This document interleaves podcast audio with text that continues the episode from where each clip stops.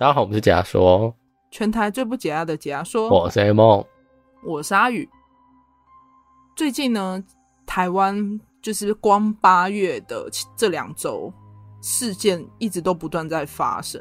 就是我们这几周虽然都是在做其他的专题跟韩国的社会案件，今天为大家带来一个发生在台南的杀警案。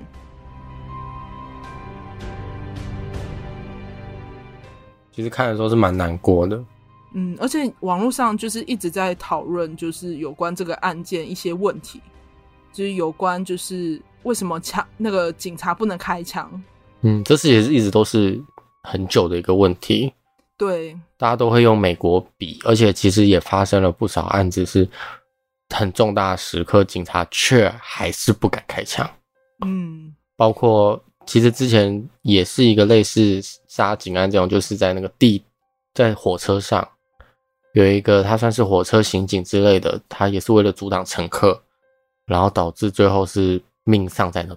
可他到最后一刻，他已经被砍中了，他还是很担心那个人会不会起来伤害别人，所以他是用尽全力在压制那个人。等一切都 OK 之后，他就躺在就是地上。嗯，然后就最后就没有意识，所以他最后都没有拿枪出来。那他本来就没有枪，因为他是火车的刑警。其实那时候就有有讨论过一波，就是为什么警察没有配枪？你是说在台铁上的警察吗？嗯，台铁上的警察，可是，在巡火车上面的不是站长吗？就是那个他火车站都火车站都会有一些巡逻警察。哦，对。可是他们是没有枪的。哦，巡逻警察没有枪，这个问题就一直在于是台湾的治安一直都不算是很稳定，呃，不是之前都没有像最近这么严重频繁，所以你说他们、嗯、就算他们主主观意识好了，他们可以选择配枪或不配枪嘛？嗯，那有些比如说像这次的是交通型，他们依照他们会觉得台湾人没有这么坏，所以他们也不会觉得要到配枪。就也不会有习惯性去拿，可是近几年的台湾就是动荡不安啊。我觉得事件一直都有在，就是很奇怪，我不知道是新闻媒体的操作还是怎样。就是我觉得这两周事件就一直在发生。哦，对，没有，我想要聊到，你知道，就是除了这个事件，连二十六号的下午三点也有一个。人就是突然说他冲进去要吹人气，我知道拿双刀，对，很瞎。然后这次警察就有开枪了，可是没有开他本人。一开始没有了，一开始打旁边，后面好像就打他。一开始是空鸣，就是他之后是朝他不是致命的位置开枪。可是我有看那个监视器，一开始先空鸣，他再来就射他，可是他没有射他，他是射他旁边。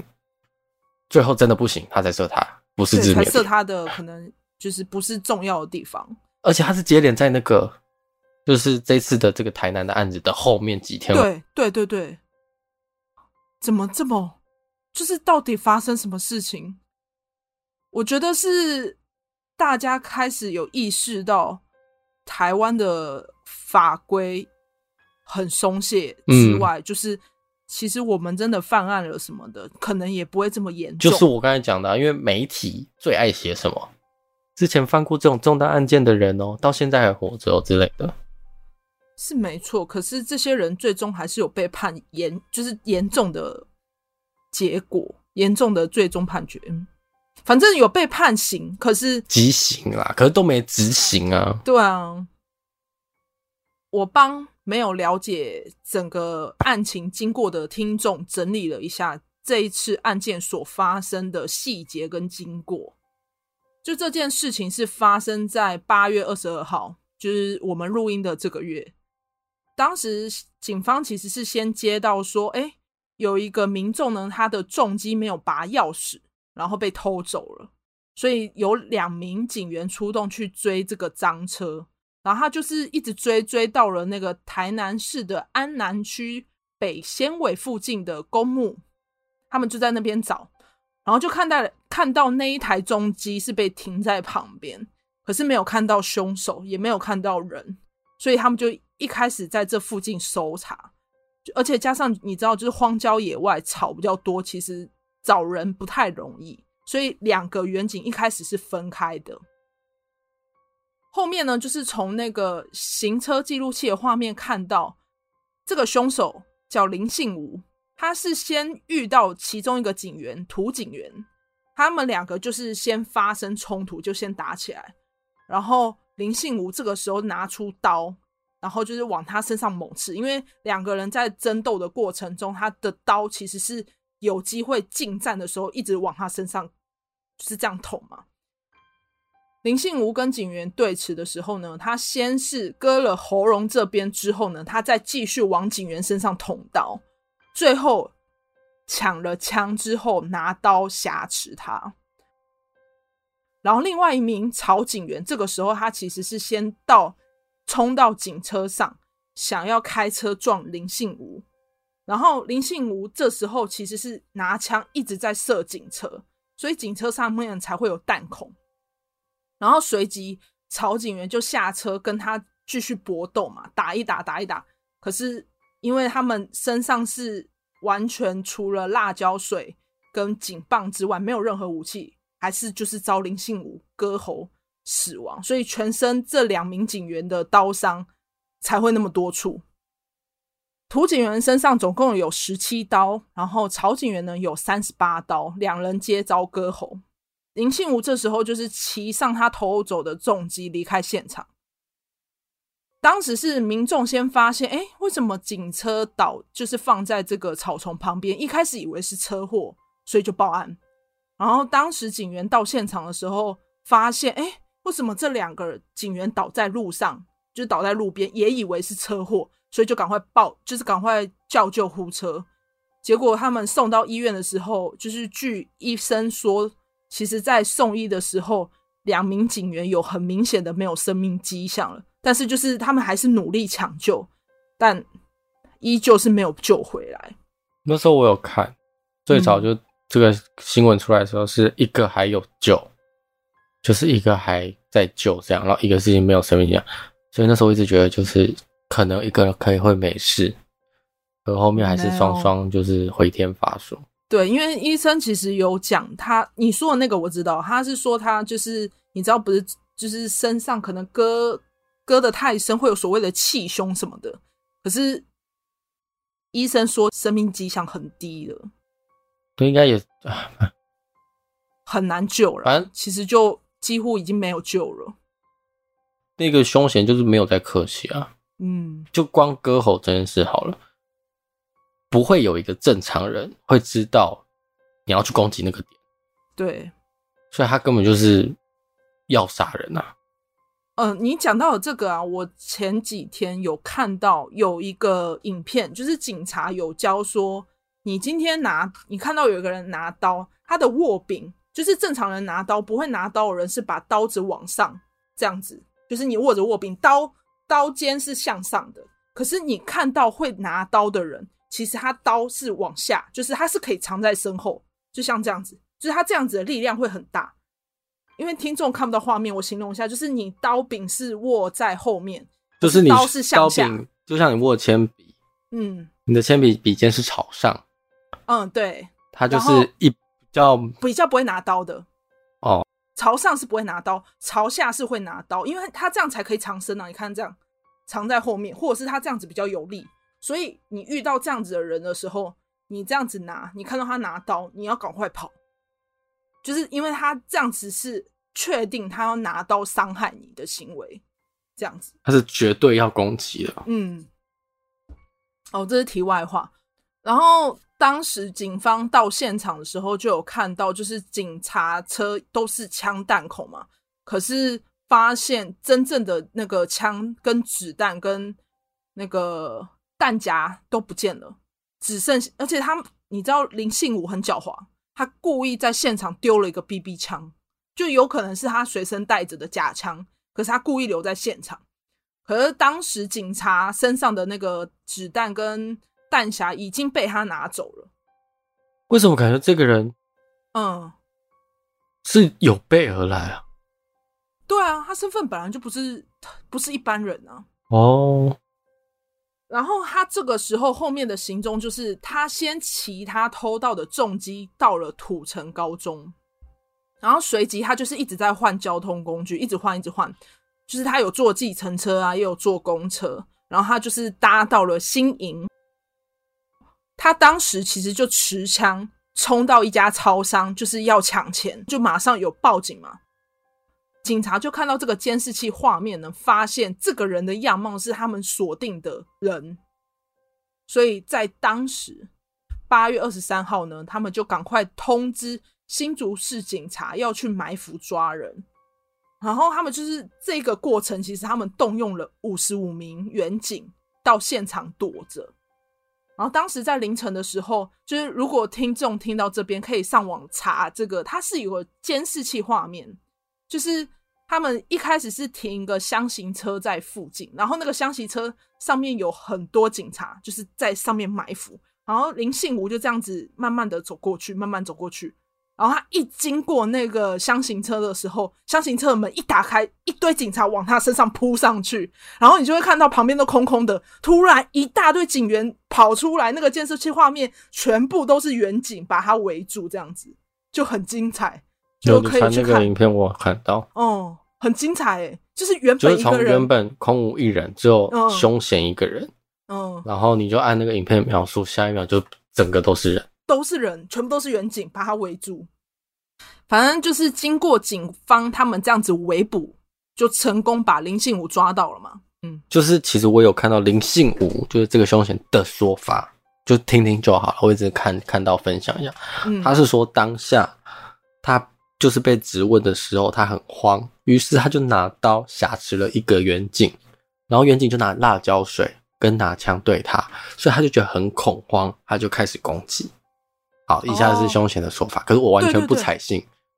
对你刚刚讲到这个辣椒水，其实那时候我就有查说，他被抓到之后，他一开始是声称说，对，就像你讲的，就是他为什么会攻击警员，就是因为辣椒水，他警员就是先喷他，可是他当下是喝醉了，所以他觉得他在醉意的状态下没办法控制他自己，所以他才会很生气，拿刀狂捅警察。就是因为他是没有办法控制的状态。呸！不相信是不是？我不是不相信啊，就是然后呢？这就是你犯案的原因吗？没有，他当时本来就是想要逃走，可是因为被抓到了，所以他故意用这种说法。那、啊、你就不要做错事不就好了？很难讲啊，你能知道犯人的心态是什么？唉，太激动，整个音轨爆了，听众体谅一下。然后你知道林信吾这个人，其实他是才他今年才四十六岁。然后这个人的背景，其实他跟前妻有三个小孩。他是在离婚之后呢，把小孩给他的前妻养。他在二零二零年的时候，其实跟女朋友生下一名女儿，所以他其实是做爸爸的人了。对，就算是爸爸，他其实还是一个冷血无情、杀警凶手。这样，我们回到说，为什么？林信吾会去犯下这起就是杀警案。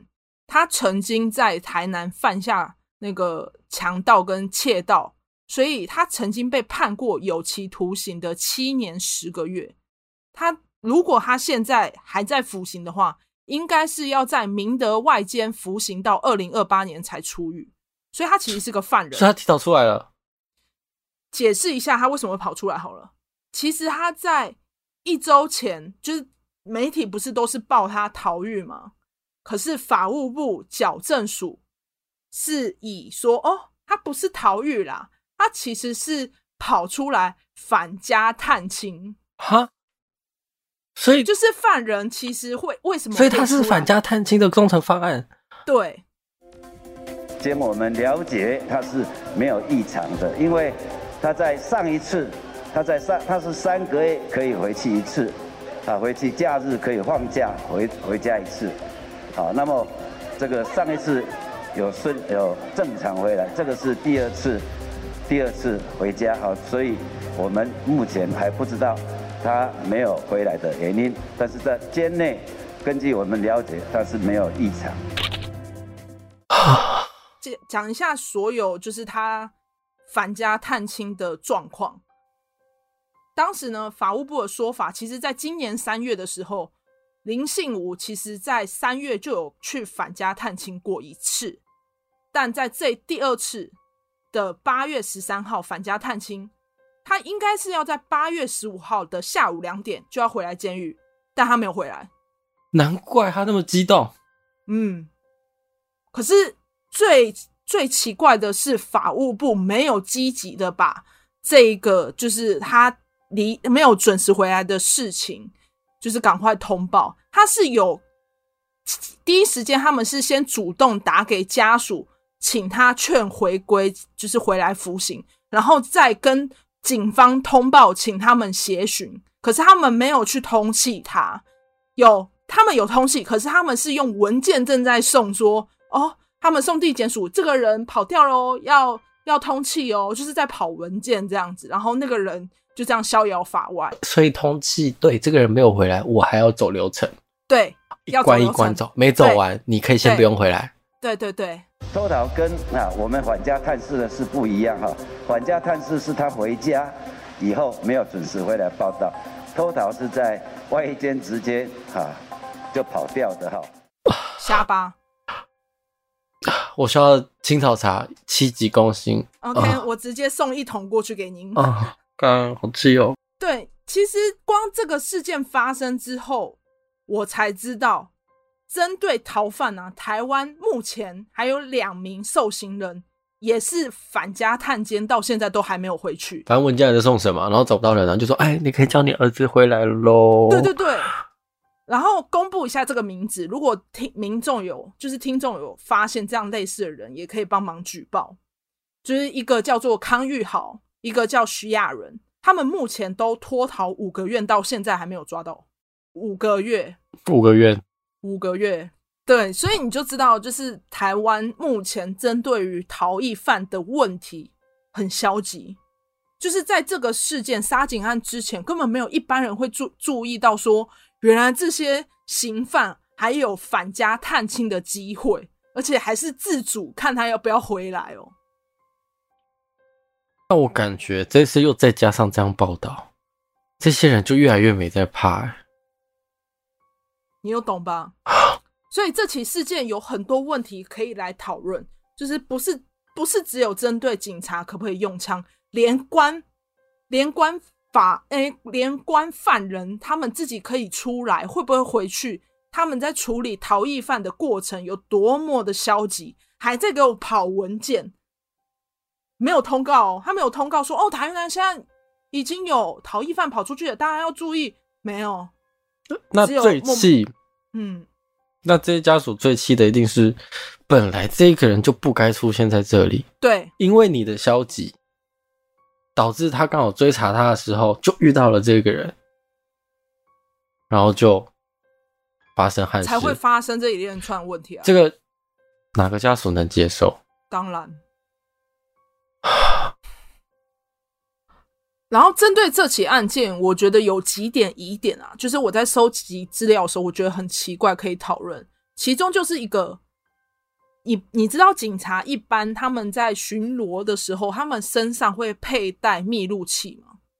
我知道这个其实一开始其实我不清楚，是因为我本来就对警察这个职业很陌生。可是因为他们会挂在胸口啊。对，可是就是你说这次没有是不是？呃，很奇怪的是，就是他们有密录器，可是一直都没有公布，你们有发现吗？就是只有行车记录器画面。欸你不觉得吗？这是超级没有画面的。对，当时有行车记录器画面，而且这件事我也是特别跟我，因为我同事的老公呢，他就是警察，所以我我们当时就是有先问他说：“哎，正常来讲不是有密录器，为什么没有？”他们也觉得很奇怪，为什么没有公开那个画面？会不会是那个侦查不公开这件事情，所以你没有办法看到？不确定，但是如果他可以把这个东西画面。公布出来是不是可以更还原说整个事件的过程？不是，如果是侦查不公开的话，那就变成他有，可是媒体不会有，只有在审理这个案件的人看得到。哦，有可能。然后另外一个疑点就是，像刚刚不是有讲到说，就是这个凶嫌林信武是逃犯，然后矫正署就是法务部的矫正署，一开始没有公开逃狱消息，是事后才来开这个，应该是被人家揭发才开始讲吧？对对对，才讲一堆借口。他说：“哦，我们有积极先告诉家属说，请他那个劝告回来服刑，然后再通知刑警，通知警察，请他们帮忙协寻我们的犯人回来，然后最后再跑文件说要送那个法案说哦。”请帮我们就是公开说，目前有逃犯哦，要帮我通气哦。啊，以下都是借口。你学的嘴脸，我才能打你。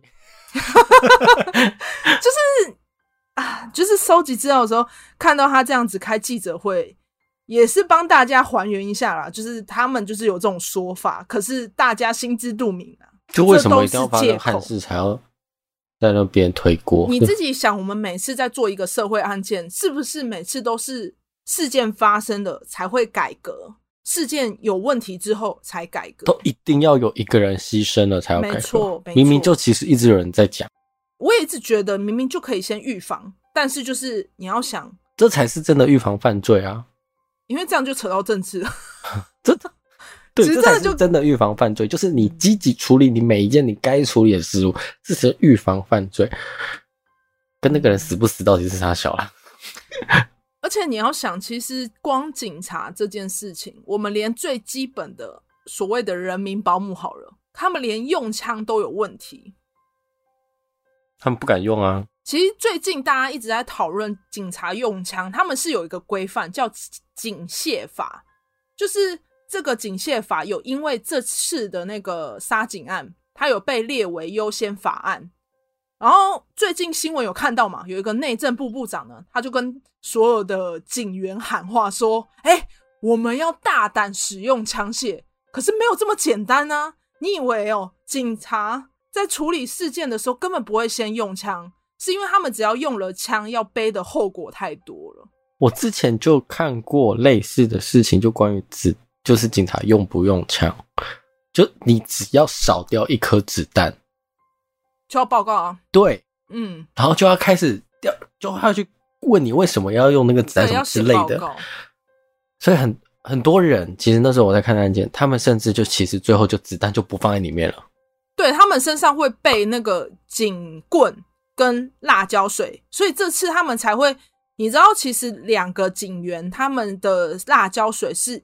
都用到完，是喷那个灵性我是用到完，也是预防说伤害性降低，因为他们会有所谓的。所以这次就证明辣椒水是怎么喷都没有用。嗯。可是因为他们对警方来讲，他们是有一个比例原则啦，就是他今天面对歹徒，他们有一个问题是，就是假如说今天犯人持刀好了，可是他是一个安静没有反抗的状态，他们就不会持枪。就是这是比例原则，他们为什么不能用枪就是这样子。可是他们这次面对林信武，其实一开始也是为了让伤害降低，不敢用枪。你这样讲说，之前有一个啊，那个影片有出来，就是一个人不知道也是遇到一个拿刀的民众，嗯，然后那个人就往他身上猛砍啊，然后那个人只能用手臂挡，那个警察只能用手臂挡，对，就因为没办法，如果我今天用枪，他们可能还要遭到舆论。诉讼还有赔偿的压力，然后再加上上面是打压下来，有时候会闹得你，甚至你可能会被调离岗位。对，所以他们为了就是让伤害降到最低，才会只有用警棍跟辣椒水。所以其实导致这样子的风气，让我们现在台湾的警察就是用枪是绑手绑脚，没有办法很正规的拿出枪来说不要动。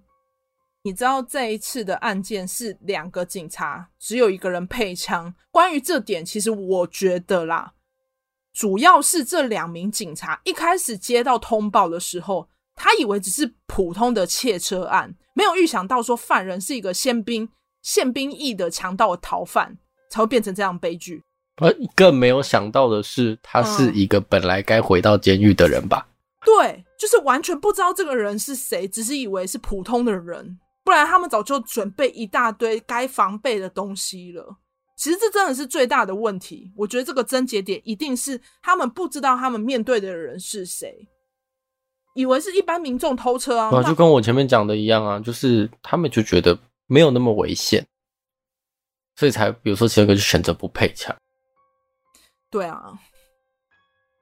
然后针对目前台湾死刑啊，因为我们之前不是有写很多有关案件的死刑的问题，其实对在台湾没有绝对的死刑的刑责，是因为我们台湾签了《公民与政治权利国际公约》以及《经济社会文化权利国际公约》，就这这两个公约都是针对人道权利的，所以目前以台湾来讲。